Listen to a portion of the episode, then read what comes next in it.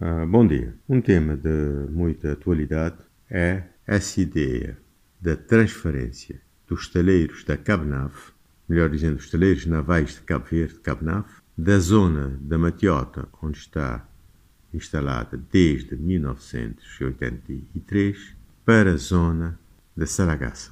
Eu penso que se trata de uma ideia peregrina, um logro e talvez mesmo mafiosa. Não vejo realmente intenção do governo em fazer essa transferência. Como é que iria fazer? Se o governo não consegue recursos, ou não quer conseguir recursos, para fazer a modernização desse estaleiro, num valor total inferior a 8 milhões de euros, como é que o governo iria promover um estaleiro na Saragaça com o custo 12 vezes esse valor? Isto é, como é que o governo iria procurar investimentos de mais de 200 milhões de euros para um estaleiro em Saragaça. Isso é um logro. Eu penso que há grupos imobiliários ligados com interesses políticos, locais e nacionais, que estão com olho nesse espaço fantástico para construção de uh, edifícios para venda de apartamentos e um ou outro hotel. E não venho com esse disparate Riviera, etc.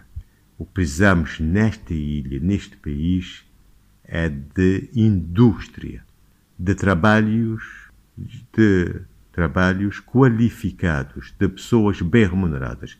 Trabalho de hotel ou de empregada nessas residências, etc., eh, é trabalho de sobrevivência. Não permite realmente grande desenvolvimento. É melhor que nada, mas não é não permite grande desenvolvimento. Mas a Covid veio a demonstrar que o país não pode, não deve depender, como está, do turismo. Teremos que ter uma base produtiva. A Cabanave emprega cerca de 200 quadros trabalha, uh, trabalhadores especializados, de engenheiros a técnicos especializados, sendo mais, mais de uma centena efetivos outros sazonais qual instalação iria empregar tantos técnicos qualificados?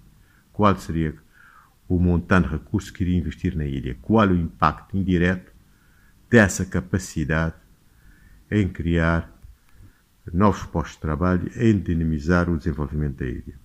Uh, antes de terminar, eu uh, aproveitava para convidar a todos, estou a falar de Cabanave, para no domingo irem à zona da Matiota, e darem a sua contribuição na limpeza do, do antigo tanquinho da Matiota para fazermos uma oferta às crianças e não só São Vicente.